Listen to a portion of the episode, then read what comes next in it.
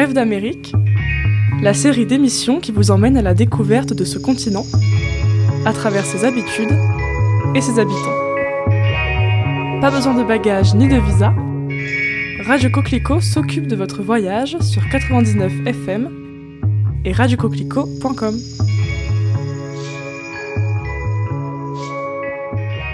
Bonjour à tous. Installez-vous confortablement et prenez de quoi grignoter. Car dans cet épisode, nous allons parler de la nourriture aux États-Unis.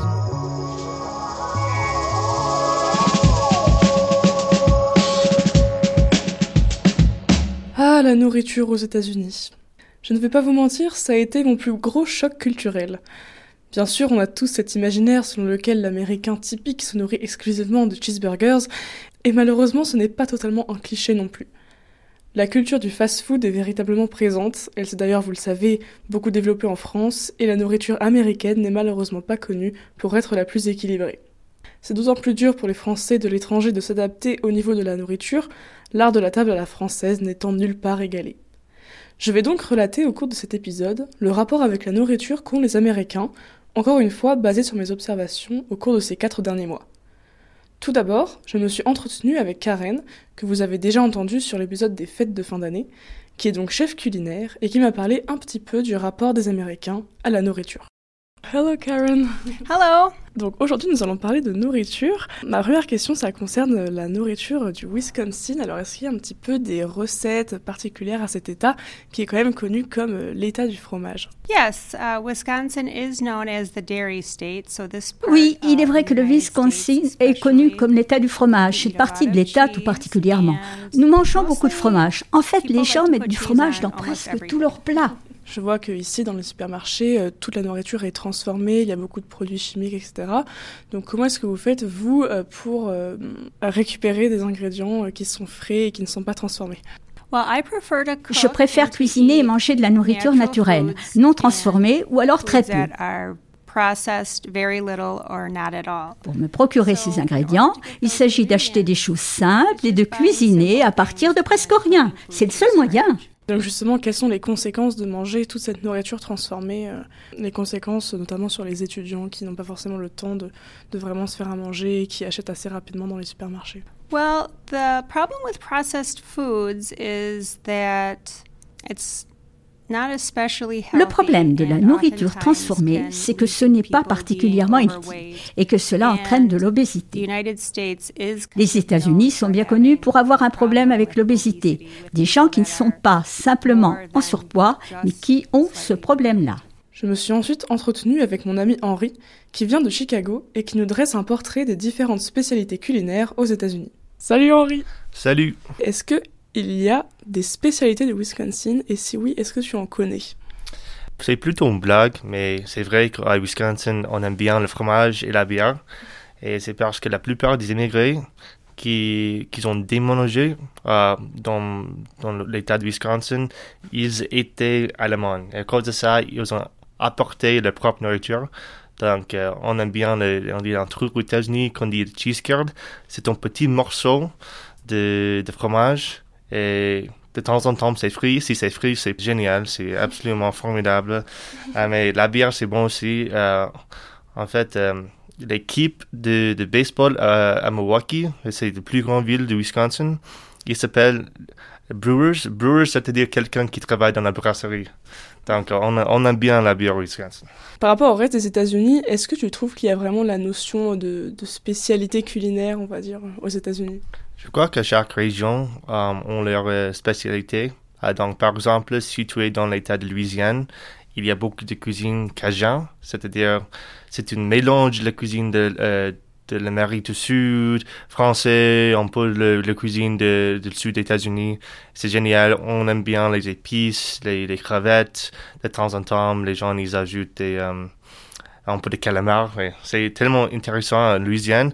En Floride, la ville de Miami, il y a beaucoup de cuisine qui vient de l'Am- l'Amérique du Sud. Donc, par exemple, tu peux trouver des trucs de, l'Argentine, du Brésil, de Mex- Mexico et tout ça, de la Mexique, à Miami. Par, exemple, si tu vas à Chicago, euh, on a beaucoup de trucs différents. Notre euh, spécialité, c'est le deep dish pizza. C'est une pizza qui est très très épais mais c'est trop délicieux. Il faut essayer. C'est, c'est le meilleur repas aux États-Unis, à mon avis. Mais il y a aussi, euh, par exemple, mon, mon frère, il habite à Boston. Et Boston, c'est très connu pour les fruits de mer.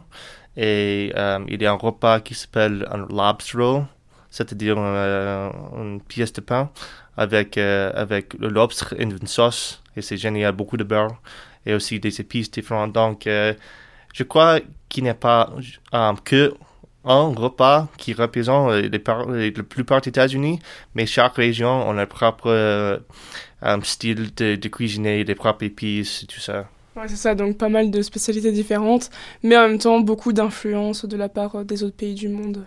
Qu'est-ce que tu manges en général euh, quand tu dois te faire à manger par toi-même? Par exemple, les week-ends quand Carole n'est pas là. Et est-ce que tu as un peu de difficultés à cuisiner, par exemple à trouver des aliments frais, des choses comme ça? Euh, Oui, c'est un peu difficile de trouver des aliments frais. pendant l'automne à Madison, il y a une marché du producteur, c'est génial, avec beaucoup de produits qui est tellement fraîches. Il y a des pastèques, des légumes, euh, le pain, le miel, c'est tellement génial. Mais après ça, c'est un peu difficile de trouver les trucs euh, que vous voulez manger. Donc, euh, par exemple, quand je vais à l'épicerie ou au supermarché pour acheter quelque chose, je dois être un peu plus attentif parce que pendant quand les, les saisons changent, um, les nourritures changent. Donc, par exemple, c'est très difficile à ce moment de trouver les bananes qui sont fraîches parce que ils viennent le sud, le sud. Maintenant, c'est un peu, c'est l'hiver. Donc, euh, il faut faire attention à ça. Mais quand je, euh, je cuisine toute seule, J'aime bien faire la cuisine asiatique. C'est une grande blague aux États-Unis que les étudiants à l'université, ils mangent que de ramen. Moi, je mange pas que de ramen, mais j'aime bien le ramen. Euh, il y a aussi la cuisine mexicaine que j'aime bien avec le riz, le poulet, le fromage, crème fraîche. Euh, ouais, c'est génial. Et si je suis tellement, tellement paresseux, euh, je me prépare un mac and cheese. Ce sont des, pâtes avec une sauce de fromage. c'est pas, c'est pas génial, mais ça, ça suffit. Enfin, le cœur de cet épisode est un reportage entre guillemets que j'ai réalisé avec mon amie Lucie, française comme moi, dans un supermarché de Madison et où nous avons pu comparer les produits français et américains. Alors je vous préviens, c'est notre œil très critique de française qui aimons la gastronomie qui intervient. Je vous prie d'excuser notre ton parfois condescendant, mais il est vrai que nous avons essayé de mettre en lumière toutes les différences majeures que nous avons pu trouver ici aux États-Unis. Vous écoutez Bref d'Amérique sur 99 FM et radiocoquelicot.com. Donc là, je suis avec euh, Lucie au Fresh Market, donc qui est un supermarché euh, assez frais en soi. C'est euh, l'équivalent le plus proche qu'on ait pu trouver en fait d'un supermarché français, parce que il y a des légumes et des fruits frais, très importants. Et c'est vrai que ça, on le trouve pas trop dans d'autres supermarchés style Target qu'on a aussi à Madison et on va faire une petite euh, analyse de plusieurs choses. Déjà, euh, bah, au niveau des prix, parce que c'est quand même assez euh, indécent le bar du temps. Je sais pas ce que t'en penses. Vraiment, c'est extrêmement cher. Au début, quand je suis arrivée, j'étais choquée, notamment par les prix de tout ce qui est produit un peu d'entretien cosmétique et tout. Et notamment, je sais que c'est le prix du shampoing qui m'avait choqué, presque 8 dollars, ce qui est vraiment très cher puisque je trouve qu'on peut trouver des soins beaucoup moins chers en France en vérité. Et au niveau de la nourriture, c'est aussi assez impressionnant. Ouais. Donc là, attends, on va essayer de trouver des trucs un peu cool. des trucs un peu euh, emblématiques. Parce que là, au niveau des sauces, bon. Déjà, ah oui, la sauce ranch, ça c'est vraiment un classique du Wisconsin. Ça, c'est un truc qu'ils adorent. Genre, ils en mettent, mais à toutes les sauces littéralement. En fait, c'est quoi? C'est à base de d'oignons, je crois. De beurre, je pense, et de crème, non? Sucre, vinaigre beaucoup de choses différentes. c'est un peu. Ouais, je me sais pas, je sais pas trop comment décrire. Genre, c'est. Je trouve que c'est plutôt ouais, à base d'oignons, mais après, t'as plusieurs. Euh, Moi, je trouve que c'est assez mauvais signe, une culture où il y a une telle. Euh, c'est l'amour des sauces parce que ça signifie qu'on veut camoufler un goût. on dit qu'on veut apporter une saveur à quelque chose qui n'en a pas. À méditer. ah ouais, là on arrive au rayon du lait et c'est vrai que moi un truc qui me choque c'est qu'ils te demandent à chaque fois quel type de lait tu veux. Parce que j'ai remarqué que les Américains ne boivent pas du lait euh, écrémé complet, je sais plus exactement. Du lait demi-écrémé, des trucs comme ça. Genre, ils adorent le lait d'amande, lait d'avoine et tout. Bon, toi, t'adores. Je trouve ça très bien. Mais en vrai, je me dis que c'est aussi peut-être parce que c'est. Enfin, je vois la culture américaine, elle est quand même très à l'écoute des différentes. Euh, enfin, des autres cultures. Enfin, c'est un système multiculturaliste et tout. Donc, peut-être qu'en vrai, c'est pour ça. qu'ils prêtent attention à. Je sais pas, aux préférences de chacun. Puis, de toute façon, ils ont la possibilité. Donc. Euh, Je sais pas. Mais il y a vraiment plein d'options différentes. Euh, J'avoue que moi, quand je dis non, bah, du lait entier, ça me va. Euh, Je suis en mode ah ok. Après, en même temps, après, on est quand même dans le Wisconsin, qui est un état en soi euh, laitier, si je puis Ouais. dire ça. Donc je pense que peut-être qu'ici, on consomme tout de même pas mal de lait euh, classique. Mais c'est vrai qu'il y a toujours des, su- des substitutions qui sont possibles, donc moi je trouve ça très sympa.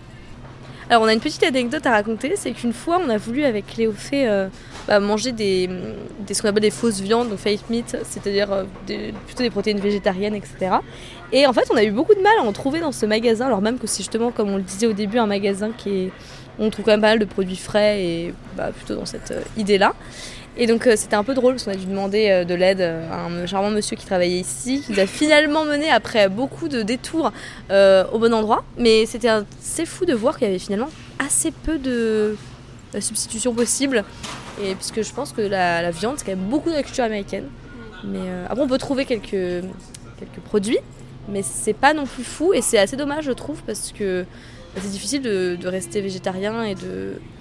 Enfin qu'on a aussi peu de solutions quoi. Parce que toi, t'es végétarienne du coup. Euh, du coup, oui, j'ai été pas, pas mal pendant un an, j'étais vraiment végétarienne ou quasi.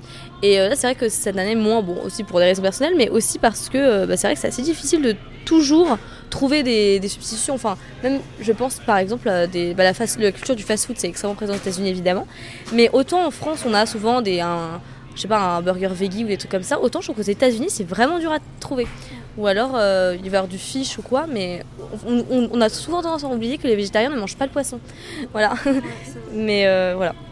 Ensuite, au niveau des prix, bah, déjà les deux veggie burgers qu'on avait achetés, c'était donc 7 dollars les deux burgers, ça fait un peu mal. Enfin, juste les steaks, hein, pas les burgers. Tout ça fait un peu mal. Et je pense que c'est un indicateur assez pertinent, c'est le prix des pâtes.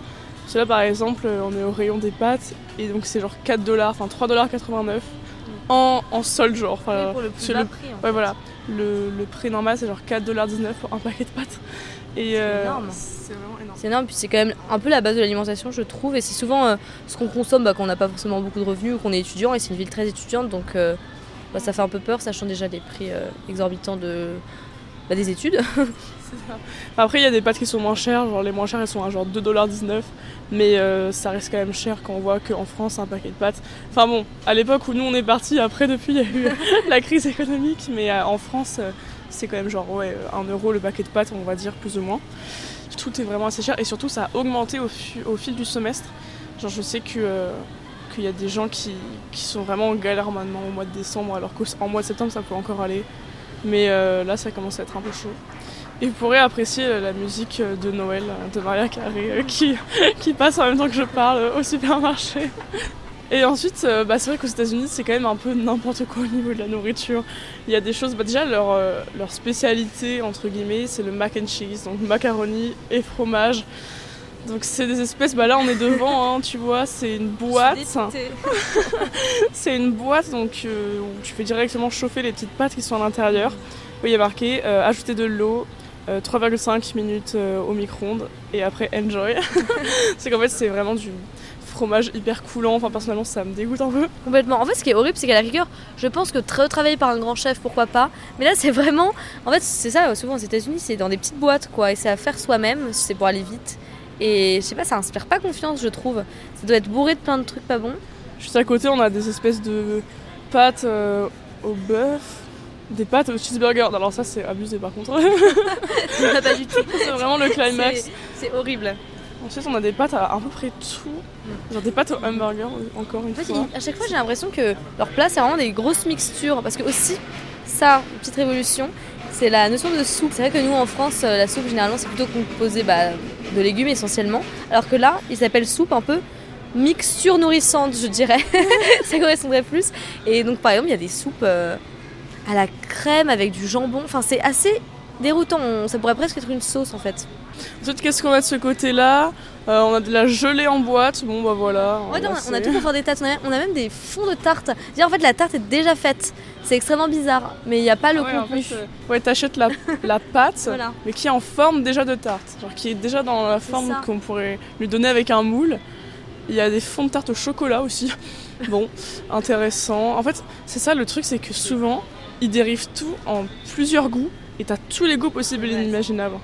Mais d'ailleurs, si on va vers le rayon des bubblers, qui est le, la, la- la boisson un petit peu typique du Wisconsin, Genre vraiment, il y a mais genre mille goûts différents. Et donc ça c'est vraiment la boisson qu'ils ont tout le temps. Donc en fait c'est une boisson euh, donc pétillante mais aussi énergisante et euh, donc qui est considérée un petit peu comme bonne pour la santé. Sauf que bon, je pense que si on regarde les ingrédients, c'est pas forcément la vérité. Je crois pas qu'il y ait de la caféine, mais en tout cas, ça reste ça tient éveillé parce qu'on a une amie qui avait raconté une anecdote, c'est Ashling, que en fait, euh, sa première année, elle consommait beaucoup cette boisson sans savoir que c'était euh, plus ou moins caféiné. Et en fait, ça la tenait complètement éveillée la nuit et sans comprendre pourquoi. Ouais, il y a marqué euh, natural caffeine, donc euh, Voilà. caféine naturelle. Bon. Bon. Et là, attends, il y a quoi comme goût un peu sympa? Tropical Dream. Ananas, voilà, je mangue, pomme. Bon, un, un bon petit combo sympa. Grenade. Alors ça, je dirais que c'est fruit de la passion. En fait, ce qui est assez déroutant, c'est que en soi, si c'était des boissons typiques, ce serait pas gênant. Mais là, je veux dire, c'est de l'eau gazeuse. En fait, ça n'a pas de couleur forcément. Genre de l'eau gazeuse avec un goût bizarre. Mais alors en vrai, je suis assez déçue du rayon goûter, bah, rapport au fait qu'ils ne font pas le goûter.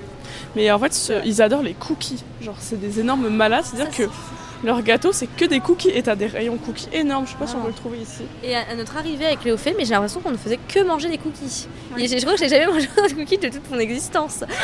Véritablement. Et aussi, je me faisais la réflexion, enfin, on s'était fait la réflexion que ce qui est étonnant ici, c'est que dès qu'il y a un événement ou quoi, on te donne de la nourriture. C'est-à-dire qu'en début d'année, souvent, c'est très facile de trouver, mais même plusieurs fois par jour, parfois, des stands dans la rue, vraiment au milieu de nulle part, avec de la nourriture offerte à n'importe qui, pour promouvoir des causes généralement. Mais euh, je trouve que c'est assez intéressant, c'est là que ça montre bah, le rapport hyper décomplexé vis-à-vis de la nourriture et le côté euh, abondance. Parce qu'au fond, euh, c'est vraiment quelque chose qu'on peut se permettre que dans un pays extrêmement développé et capitaliste comme celui-là. quoi. Et c'est fou de se dire qu'il y a des pays où des gens meurent de faim et ici, on jette presque de la nourriture à tout le monde. quoi. C'est tant mieux, mais voilà. Ouais, et après, c'est vrai qu'aussi, bah, c'est ce qu'ils utilisent un peu les, les religieux pour essayer de d'appâter les gens, pour leur parler après de leur religion, essayer de, de convertir un petit peu les passants. euh. donc c'est assez terrifiant, ils te vendent un peu de tout. Donc, euh, mais vraiment, une fois, on s'était fait un, vrai repas, quoi. Genre, il y avait euh, entrée plat dessert dans la rue en sortant de la salle de sport, je me rappelle. En plus, moi, des fois, j'ai, je crois qu'au début, je croyais que c'était des promotions pour des types de boissons, typiquement euh, et tout, que vraiment c'était bah, pour qu'après on consomme de leur nourriture. C'est ce que ça peut arriver aussi en France, mais c'est vraiment hyper et occasionnel. Alors que là, euh, oh, c'est partout, tout le temps. J'ai mangé tellement de cookies euh, et je ne suis toujours pas euh, convertie. Donc bon, convertie aux cookies, voilà. ça va trop marcher. Voilà, on arrive justement dans le fameux rayon où il y a un peu les espèces de soupes en boîte. Donc là, on a des chicken noodles, donc en gros, c'est des. écrit en plus soupe bah, à chaque des- fois. Ouais, c'est des soupes. En fait, c'est pas des soupes, c'est-à-dire que là, c'est des pâtes avec un peu de la viande, enfin du poulet. Aussi, ils sont des énormes fans de poulet ici. C'est-à-dire qu'il y a du poulet euh, tout le temps, partout, dans tous les, tous les plats. C'est assez lourd au bout d'un moment. Là, on a quoi Euh, Du burger avec des légumes. Oh, ça donne tellement pas envie. Les photos sont terrifiantes en fait.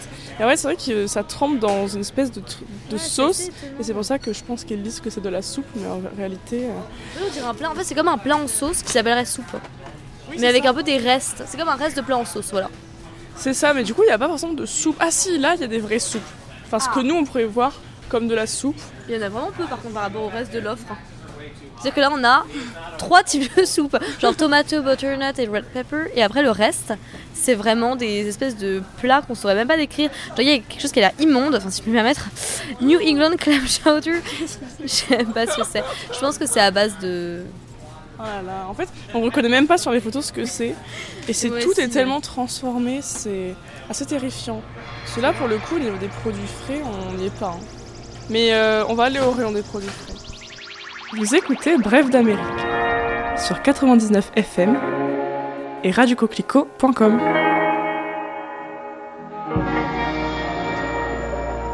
Ouais, en vrai, là, au rayon des produits frais, on a pas mal de choix.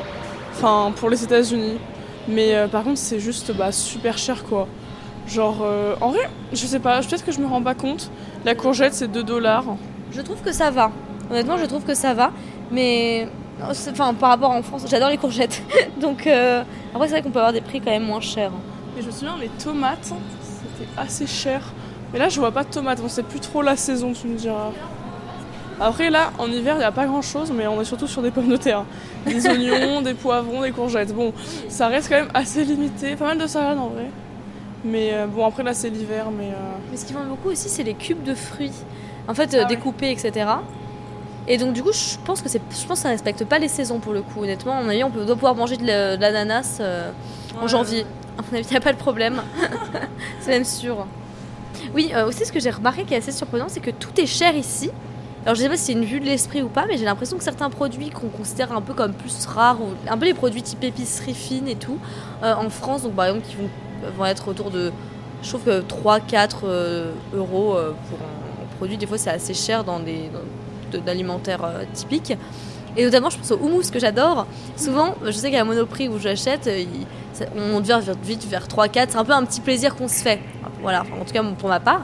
Et ici, c'est au fond pas si cher. C'est, je, crois, bon, 4 dollars, ce qui en soi est cher, mais par rapport au reste des prix, euh, ça va. Et même là, je, croisais un petit bol de graines. et bien, euh, pareil, je crois 2 dollars. Bon, c'est cher, mais relativement moins finalement que certains produits plus normaux. C'est ça, ouais, au final, tout est cher, euh, peu importe le produit. Voilà. Donc d'un côté, c'est bien pour certains du produits, coup, mais la plupart, c'est ouais. quand même... euh, Du coup, Bah, c'est un peu. Parce que du coup, ça invalide un peu des notions de rareté. Et là, effectivement, il y a une partie un peu self qui a pas l'air très appétissante, honnêtement. On a des espèces de purées, et surtout, bah, encore une fois, euh, les gros chicken. Des chicken de partout. On se demande même comment ils ont un jour pu être vraiment animaux. Ils sont tellement énormes. Ils sont de. Et là, si on avance un peu, juste à côté de la partie self, on a la partie médicaments. euh, Ouais. peut-être qu'on reparlera, mais euh, ouais, t'as tous les médicaments possibles et inimaginables. Juste à côté des, des poulets, quoi. Enfin, Ça résume bien l'Amérique. voilà, c'est ça. Là, on arrive dans le rayon boisson. Et je pense qu'un truc qui est assez typique euh, des États-Unis, bah, c'est bien le fait qu'ils boivent énormément de soda. Genre là, à Madison, pas trop, mais euh, surtout quand on s'éloigne un petit peu de- du centre de la ville, il y a énormément de, de trucs en libre-service. Euh, dans tous les, tous les restaurants, euh, tu t'achètes bah, ton petit soda et tu peux te resservir à volonté. Souvent, les gens en abusent, et puis c'est des portions énormes, surtout de coca, de fanta, choses comme ça. C'est extrêmement sucré, quoi. Et donc, je pense que c'est aussi ça euh, qui joue sur tous les problèmes d'obésité qu'après on peut, on peut rencontrer. Ah, C'est vrai que les gens consomment presque plus souvent des sodas que de l'eau en soi. Enfin, en tout cas, euh, je trouve. Puis même, c'est vrai que dans tout ce qui est à distribution, euh, enfin, libre service, c'est fou. Enfin, on peut tester en fait, euh, sans payer, gratuitement, des boissons euh, bah, très chères, enfin, pas très chères, mais que nous on, trouve- un peu d'exotiques ou amusantes. euh, Genre des coca avec des goûts vanille, cherry, improbable. Oh, Je trouve que c'est vraiment une société qui est spécialisée dans tout ce qui n'est pas de l'ordre du besoin primaire. Au sens où bah, la soif, finalement, elle est secondaire par rapport à, au pla- à l'envie de sucre d'une certaine manière. Parce que quand t'as soif, c'est pas ça qui va vraiment désaltérer. Enfin, je trouve que c'est fou qu'il y a à disposition de quoi boire des sodas et moins de quoi boire de l'eau. Oui, c'est vrai que il y a beaucoup moins de fontaines en d'eau, enfin il y a presque rien en vrai d'ailleurs. Oui, il y en a par rapport à. Bah, vraiment.